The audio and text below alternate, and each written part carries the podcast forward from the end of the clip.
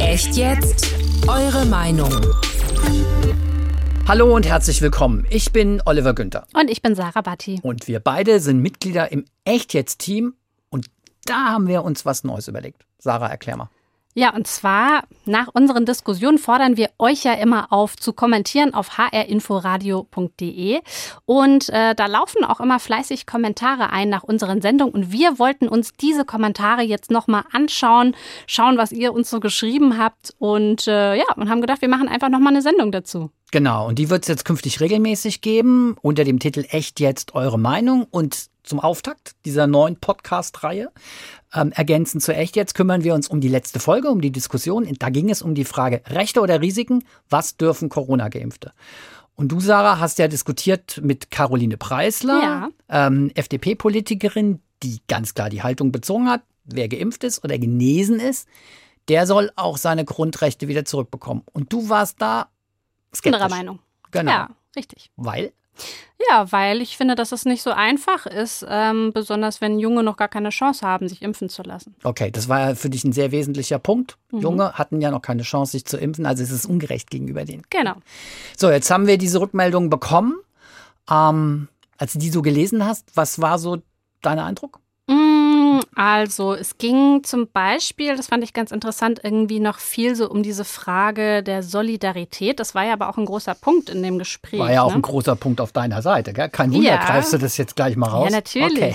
Das finde ich natürlich sehr schön, dass darüber weiter diskutiert worden ist. okay. Ähm, ja, also zum Beispiel äh, kann ich ja mal vorlesen. Ein kleines Sätzchen von Daniela Drescher aus Münster hat uns geschrieben. Und sie findet, dass es keine vorzeitigen Rechte geben darf, bevor nicht jeder die Möglichkeit hatte, sich impfen zu lassen. Ja, sehe ich genauso. Ja, gerade aber wenn es sowas um sowas geht wie Generationengerechtigkeit, das war ja auch ein Thema. Mhm. Du hast ja da so eher argumentiert, das ist ungerecht, Ja. wenn man die Genesen oder Geimpften jetzt bevorzugt, wenn man jetzt mal den Begriff bevorzugt benutzen kann. Ja, ich war so ein bisschen der Anwalt der jungen Leute. Du warst der Anwalt der jungen Leute, ja. Und Caroline Preisler hat ja eigentlich genau die andere Haltung eingenommen, hat gesagt, na ja, okay, jetzt im Moment würden ja von diesen mehr Rechte für Genesene und Geimpfte Ältere profitieren, aber die hätten ja oft auch in ihrem Leben schon mm, deutliche Nachteile oder deutlich härtere Einschnitte erlebt. Von daher findet sie das jetzt so ein bisschen ungerechtfertigt, wenn man die Situation der Jungen als so schlimm und als so benachteiligt darstellt. Und äh, Rolf Müller aus Darmstadt hat was geschrieben, was in eine ähnliche Richtung geht. Ich zitiere mal gerade. Wer heute über 80 Jahre alt ist, ist vor 1940 geboren. Machen die, die die heutige Jugend bedauern, sich eigentlich klar, was für eine Jugend diese Menschen hatten? Luftschutzbunker und so weiter? Und auch die etwas jüngeren, die in den 1950er Jahren in die Schule gegangen sind, wo noch ein sehr autoritärer Stil herrschte und die in Trümmerlandschaften gespielt haben, hatten eine Jugend, der gegenüber das heutige kontaktbeschränkte virtuelle Leben nicht unbedingt als erstrebenswerte Alternative angesehen werden kann. Aber er schreibt auch, bitte weniger alt gegen jung argumentieren, wir sitzen alle in einem Boot. Mhm, aber ähm, wir haben auch einen Kommentar, der genau dieses Argument eigentlich auch nicht so gut fand, und zwar von Loki aus Hessen. Er oder sie hat uns geschrieben, ähm, das ist ein ziemlich schlechtes Argument, um jungen Menschen zu sagen, dass erst dann die menschlichen Bedürfnisse artikuliert werden dürfen, wenn sie auch durch so etwas, also wie einen Krieg, gegangen sind. Darauf laufen nämlich die Argumente von Frau Preisler hinaus. Was anderes war aber auch so diese juristische Komponente, die natürlich auch eine Rolle spielt. Ja. Also, ähm, es geht ja nicht darum, dass Genesen oder Geimpfte Vorteile jetzt bekommen oder dass die irgendwelche Privilegien bekommen, sondern es geht darum, dass sie ihre Grundrechte zurückerhalten. Ähm, und da gab es auch schon einigen Zuspruch für diese Position, die ja auch gerade Caroline Preisler für sich in Anspruch genommen hat. Absolut, ja. Ähm, da hat zum Beispiel geschrieben Karl Freimuth aus Wolfsburg, Zitat, da es auch meiner Meinung nach nicht um Sonderrechte für Geimpfte geht, sondern um die Rückgabe der Grundrechte, überzeugen mich letztendlich die Argumente von Frau Preisler. Mhm. Ja, Sarah, hast du Ja, kann ich verstehen. Das ist ja auch Ah, ein okay. sehr starkes Argument.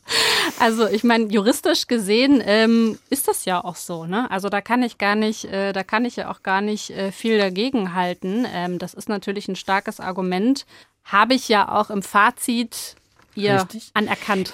Gab es aber noch eine ganz andere ähm, Einschätzung zu, hat nämlich auch jemand geschrieben zu dieser rechtlichen, äh, rechtlichen Argumentation, die du ja selbst auch als für völlig gerechtfertigt ansiehst.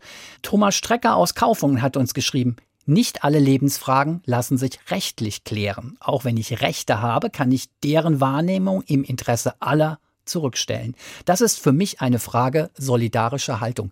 Finde ich übrigens mhm. auch interessant, diese Frage Solidarität, solidarische Haltung. Sollten die nicht geimpften oder Genesenen jetzt einfach auf die Jungen warten? Ob das nicht einfach solidarischer wäre? Auch das hat sich so in vielen Meinungen, die uns erreicht haben, in vielen Meinungsäußerungen, Kommentaren so wiedergespiegelt. Fand mhm. ich auch interessant. Ja, ja und ähm, es geht ja auch so ein bisschen in dieses Thema Zweiklassengesellschaft. Ne? Dazu haben wir auch ein paar Kommentare bekommen. Manuela aus Frankfurt zum Beispiel hat dazu geschrieben, na prima, die Zweiklassengesellschaft ist jetzt Realität. Das bekomme ich als ungeimpfter nun zu spüren. Dabei kann ich doch nichts dafür, dass ich zur Impfung noch nicht dran bin. Wo soll das noch hinführen? Bin ich ein hm. Mensch zweiter Klasse? Das war so diese dieses Solidarität auf der einen Seite versus Zweiklassengesellschaft. Ja, das hat sich durch viele Kommentare, wie gesagt, ähm, gezogen. Ich fand noch ein anderes Stichwort ganz interessant, das du ja auch in die in, die, in, in, in unserer Echtjetztdebatte ins Spiel gebracht hast, nämlich Impfzwang. Du hast ja gesagt, ja, resultiert da nicht einfach auch so ein indirekter Impfzwang raus, wenn ich jetzt meine Grundrechte nur wiedererhalte, wenn ich geimpft bin. Und da hat sich zum Beispiel Larry aus Wiesbaden zu geäußert und hat gesagt, ich lese mal vor, was heißt denn Impfzwang? Wir unterliegen doch immer irgendwelchen Zwängen. Ich bin vom Impfen auch nicht begeistert, aber es gibt nun mal Situationen, die besondere Maßnahmen erfordern. Hm. Ja, Klar. Aber ja. nochmal andere, ein anderes Zitat von Andreas aus dem Rhein-Main-Gebiet, der halt auch darauf hinweist, Zitat, Impfgegner riskieren nicht nur ihre eigene Gesundheit, sondern gefährden auch andere. Wenn sie der Ansicht sind, sich trotz eines Angebotes bei vertretbaren Risiken nicht impfen lassen zu wollen, dann müssen sie auch bereit sein, Nachteile für ihre Überzeugung in Kauf zu nehmen. Sie belasten mit ihrer Haltung unser Gesundheitssystem, das von uns allen finanziert werden muss und tragen dazu bei, dass sich die Krankheit weiter ausbreiten kann kann, womit für uns alle immer wieder Einschränkungen verbunden sein hm. werden. Das kann ich sehr gut verstehen. Also ich bin ja äh, selber aber auch sehr pro pro Impfung. Äh, von daher äh, gehe ich da, geh ich, kann ich da sehr mitgehen. Ähm, auf der anderen Seite muss man aber natürlich auch fairerweise sagen, äh, es gibt Leute, die können sich nicht impfen lassen. Ja? Mhm. Also man muss ja nicht Impfgegner sein, um ähm, nur weil, also dass man sich nicht impfen lässt. Ne? Also da gibt es auch andere gesundheitliche Gründe, die dagegen sprechen. Wie immer, wenn wir in echt jetzt machen und dann ähm, euch um eure Meinung bitten, gibt es auch Äußerungen zur Diskussion und zu der Qualität der Argumente. Und da wollte ich, Sarah, dir nochmal was vorlesen, was uns unter anderem auch erreicht hat. Jetzt muss ich gerade mal hier so ein bisschen plättern. Ich ahne, was Da kommt. wurde dir nämlich in einer Rückmeldung vorgeworfen, du hättest ziemlich geschwafelt. Ja, kann hier ich? kann ich nochmal vorlesen bezogen auf dich, Sarah. Sie wurde klar widerlegt. Ist sie von ihrem eigenen Geschwafel überzeugt? Wenn du sowas liest, hörst, Geschwafel. Also, ähm, sagen wir mal so.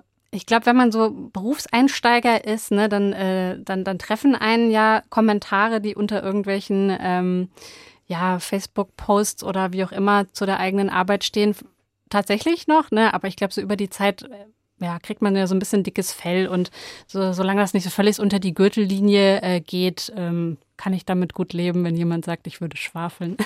du fandst dich selbst nicht schwafelig. Natürlich nicht. Natürlich nicht. Gell? Aber eine Geschichte muss ich noch ansprechen. Du hast ja in der Diskussion auch an einer Stelle mal behauptet, Impfneid wäre ja so, sogar inzwischen in den Duden aufgenommen und das haben wir dann im Faktencheck klargestellt, weil zum Glück, ja. Das hat nicht gestimmt, ja. Hast du dich da hinterher sehr drüber geärgert ja. über diesen ja, darüber habe ich mich tatsächlich geärgert. Ne? Also wenn einer schreibt, ich würde schwafeln, dann ärgert mich das nicht. Aber äh, wenn, ich, äh, wenn ich mich korrigieren lassen muss, dann, ähm, dann ärgert mich das natürlich sehr.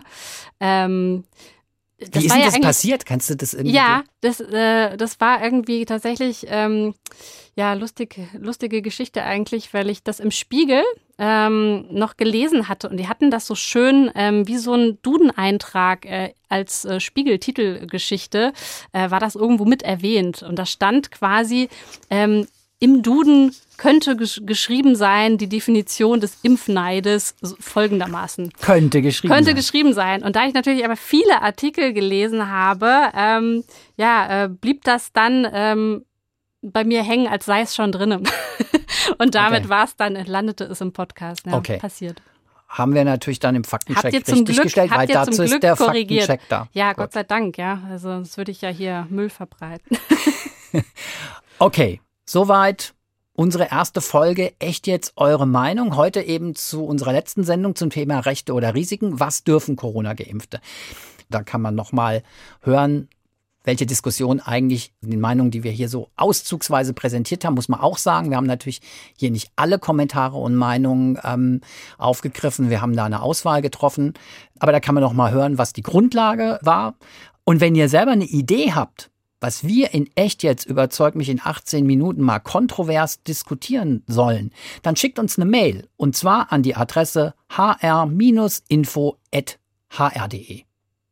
Bis zum nächsten Mal. Macht's gut.